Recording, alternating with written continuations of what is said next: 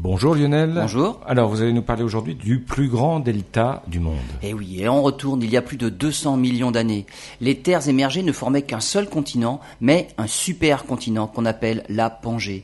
Sur la, la, partie nord de ce supercontinent se trouvait l'embouchure d'un fleuve, ou plutôt un super delta, 15 fois plus grand que les actuels deltas du Gange ou de l'Amazone. Ce super delta devait être un milieu de vie durant le Trias. Ce delta géant s'étale maintenant sous la mer de Barents, au nord de la Norvège et de la Russie. Les eaux de ce delta se jetaient dans l'océan Pantalassa, qui entourait alors la Pangée, il y a entre 200 et 250 millions d'années. Ce super delta a bénéficié de conditions particulières pour atteindre une telle taille.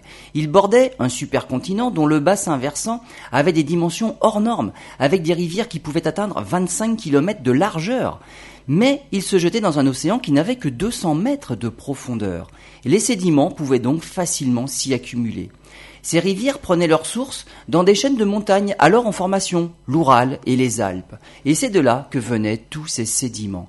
À l'époque, ce superdelta se trouvait à la place actuelle de la France. La flore y était alors très riche, alors qu'au centre de la plongée, le climat était désertique. Eh bien, avec la dérive des continents, on trouve maintenant des fossiles d'amphibiens qui datent de cette époque, mais qu'on retrouve actuellement dans les îles du Svalbard.